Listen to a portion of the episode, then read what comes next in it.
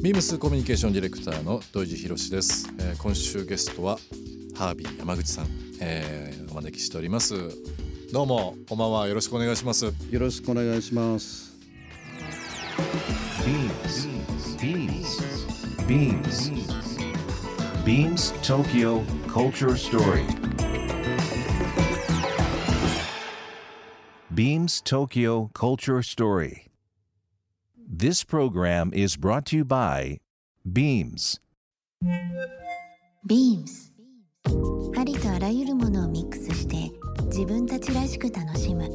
それぞれの時代を生きる若者たちが形作る東京のカルチャー。Beams 東京カルチャーストーリー。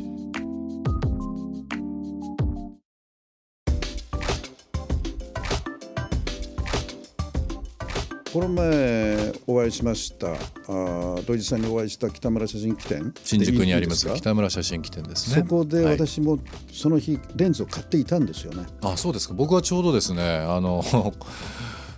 カメラ欲しいなと思ってて、うん、まあ、もちろんちょっと高価なもんなんで、いろいろ考えてたんですけど、まあ、ハービーさんがですね優しく背中を押していただいて、うん、まあねあの飲みに行ったら一瞬で使っちゃう何回か飲みに行ったら、うん、でも写真っていうのはまああ土井さんにとってもアートを志す人にとっても私にとってもこれは消費財ではなく生産財でしてそこで写った写真から元気をもらい、えー、強いては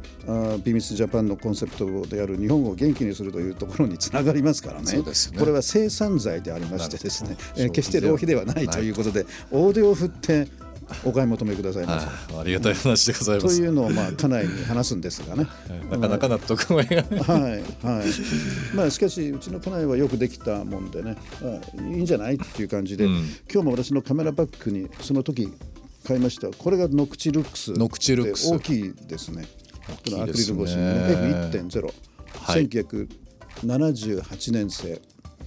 ちょうどこれができた時僕はロンドンの真っ最中パンクかかるし頃まあ、当時は貧乏してましたから、うん、当時でも高かったでしょうね、うん、えー、買いもしないしこんな大きなものっていうパススルーしてましたけどそれからまあ40年経ってあそこの北村写真機店新宿で、えー、出会ってついつい買ってしまったと、うん、まあ、そのレンズで、えー、撮らせていただきましたあの時を。あそうですよね。お店の中で、はい、お店の中で、はいで非常にこの F1 という明るいレンズは、うん、F1 というのはあのリスナーの方にお伝えする部分には、うん、この絞りがありますね。それが、ね、すごく明るいわけですね、まあ、普通2.8とか2とかですけど1っていうのは明るいんですわ、うん、明るいっていうのはどういうビジュアル的に効果があるかというとピントの合う範囲がもう紙切れ1枚のように薄いんですね、うん、右目に合わせたら左目ボケてるっていうぐらい。で非常に幻想的に映りますね、うん、そしてこのボケボケっていう言葉は日本語にしかないんですね。あそうですか。工学的にただボケるっていうとアウト・オブ・フォーカスっていうのが、はい、あのピントが合ってないよって意味ですけど、うん。日本はもうちょっと精神的にこのボケてる余韻だとか、うん、情緒とか、そういうところまで含める、えー、英語フランス語ないんで、うん、ここ数年フランスの写真雑誌英語の写真雑誌は日本語のボケというのを使ってます。ナイスボケって。そうなんですね、えー、面白いですね。面白いですね、えーそのあの今お話ありましさせていただきましたけども小山君堂さんと、えー、BS 富士の番組ですね。東京会議という番組ありますけども、ハービーさん、えー、こちらの方にも出られてまあ、ビームスジャパンの話も、まあ、ちょうど懐かしい話なんですけどこの番組でビームスジャパンのロゴをですね、えー、まあ選んでいただくようなこともですね番組内でしたっていうのを僕もちょっと覚えておりますけども、まあ、そんなご縁も、えー、ありながらですが、今はハビーさんからお話しいただきましたけども、えー、新宿の北村写真機店というこのラジオのゲストにもお越しいただきました谷川淳二さんが割とこう内装空間ですね総合プロデュースされたという部分でも話題されてますもんね。従来のカメラ店ですとガラスのケース、はい、アルミの縁っていうかね、うん、それが全部木で。木ですもんね、ね、そうですねでロッ5,000台とも6,000台とも言われる在庫が、うん、1階から6階まであります。もうカメラの海という感じで森を通り越してカメラの海。海と、えー、そこでどんなカメラを手にして若い人たち年配者が街に出かけてってそのカメラで撮るかっていうね、うん、それが楽しみですよね。そうですね。であの私ね開店する何日か前に、ねえ6階のヴィンテージカメラコーナーの入り口に僕の写真を4点飾っていただけるってので、はい、納品に行ったんですよ、ね、その時にスタッフの方にあのお願いしたことがあって、はい、ぜひぜひそのここの新宿っていうところは若い人もいっぱい来る、うん、その人たちがいきなりヴィンテージの高いものを買えない、うん、かといってその人たちに高飛車にもしくはそのちょっとこのこう高いものを扱ってんだっていうようなそういう態度を示さないで、はい、フレンドリーに接してくれと、うん、いつかそのお客さんとなって帰ってきてくれるからと、うんうん、で高いカメラを何て言うんだろう買えないっていうと敷居が高いように思う。で店員さんもその敷居が高いようなふうに振る舞っちゃうとそれでそのお客さんの高級志向の道が断たれる、はい、それは非常に大きな損失でして、えー、ぜひぜひ買わないと思われる若い人が見に来ても今節丁寧に対応してくださいってことを、えー、お伝えしました。まあ、そのその結果ではないんですがツイッターとか見るととてもフレンドリーなスタッフで、えー、写真がもっともっと好きになっちゃったっていう コメントよく見ますよね。でかつてライカを扱ってた中古カメラ店はわりかし常連さんは大事にするけど一元さんはちょっと無限にしたりとかいうのがあって、はい、それで来華嫌いになっちゃった人もいるんですよ、ね、あそうなんですそれはもったいないですね。先日福岡に博多に5号カメラっていうのがあって、ね、店員さん3人いるんですよ。オーナーの5号さんという人と店員さん2人、はい、みんな蝶ネクタイのドレスコードがあって、はいはいはいそれで山笠のお祭りとか非常に熱心なね博多山笠ですね、はい、なんて言うんだっけな。もう本当に祭り命の人たち。そこにある時偶然行ったらまあ、現地の若い女の子がフィルムカメラを買いに来てたんですよ。それを今節丁寧にフィルムの仕組みシャッターボタンダイヤル絞りこうやって入れるんですっていうのを教えてるわけですよ、うん、仮に買ってくれたとしても何千円かの利益しかないと思うんですけど、うん、それでも非常にこの1時間ぐらいかけて、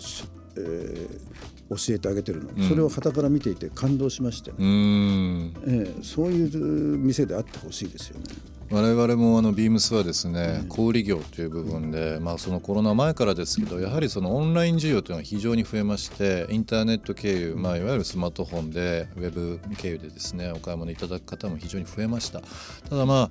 あやっぱりこういう時代だからこそその接客を通じて、まあ、今なかなかこういうコロナの状況でですね環境もまあ多少変わってますけども、やはりこの人からあのーものと同時にその機会と価値をですね与えてもらうというのをですねお客様からも我々からもっていうのはやっぱりその単純な値段以上のものっていうのはですねそこにあるのかなっていうふうに。その店のファンになるこの店員さんのファンになるっていうのはそのお客様にとって財産みたいな出会いなんですよ。はい。うん、で一気思い出すのが私の長男が中学か高校生の頃ブラスバンドに入っていて、ね、サクソフォンを担当してたんですよ、ね、はい、でおばあちゃんが孫の私の長男にサクソフォンを買ってあげるよっていうプレゼント、うん、でまあ大きな楽器店に行ったわけですよ。うん、それでまあ1 5 6万のもんですけど買ってもらった、うん、まあ、高校生にしてみたら本当に大きな買い物をしてもらったんですね。家に帰ってきて吹いたらなんとなく息が苦しいなって言ってなんか自分に合わないのかだんだんやめる方向に行っちゃったんですよ。はい、それで僕はその長男にこれ買う前に一回試して吹いてみなかったのって言ったら、うん、あれ楽器って買う前に試し吹きとかしていいの？って言うんです。うん、それで私は思うに対応してくれた店員さんが親切ならば何も知らないおばあちゃんと高校生に、あじゃあ買う前にちょっとこれあのガラス張りの音が漏れない部屋があるから、はい、そこで好きな自分に合うのを選んでくださいって一言言えばいいわけじゃないですか、うん、それをしないであこれじゃあ包みますねっていう、それは本当にいいんだろうかと、うん、その楽器店の社長さんが音楽文化を愛し音楽文化を広めるために自分の会社があるんでしょうけど、ね、我々消費者っていうのはその社長さんに面会してるわけじゃなくて、うん、末端にいるスタッフその人はアルバイトかもしれない、うん、そそういう人と出会うやり取りするしかないわけですね。そね、うん、その人に心がなかったらでで長男はもう今音楽全く離れてしまったんですね、うん、人生変えてしまうんですね、その店員さんのとお客さんとの、コミュニケーションのあるなしで,、でこれが非常に末端で働いてるスタッフの方は大きな責任を持ってる。したがってその北村写真機店のツイートにあるようにとても親切にしてくれたっていうツイートが多いです、うん。はい、それは本当に正しい方向ですね。うん、もうなんかその今人生が変わるとありましたけどもみんなそれぞれあのターニングポイントってもうどのタイミングでもあると思うんですけどもね、うん、本当にあの接客という僕らも、まあ、自分も接客する立場でもありますし接客される立場でもありますけども、うん、やっぱりそのいい意味で人生変わると。そうですね、うん、機会をなくすというなんかこうことも今ハービーさんからお話しいただきましたけどもあのまあ、表裏というかサービスというものはお客様からも受けこちらからもするのも当たり前ですけどもちょっとまだまだあの学ぶ部分が今ありました、お話伺ってて、あなるほどと。なんかこうどのどのジャンルでも通、ね、あの共通する話ですねこれって、えー、その人の出会いで、まあね、冗談で高いカメラを買う人はいなかったり、うん、高校生1 5 6万のおばあちゃんに買ってもらうっていうのは人生の一大事ですよね。そうですね。そこを店員さんがそういう日常っていうかしきたりを知ってんだったらそこから接客してほしいですね。その試し吹きしてくださいっていうとこからね、ね、人生変えちゃうんですもん。ビームス東京カルチャーストーリー。ゲストにもプレゼントしました。番組ステッカーをリスナー1名様にもプレゼント。ツイッターでインター FM897 のアカウントをフォロー。プレゼントツイートをリツイートするだけでご応募できます。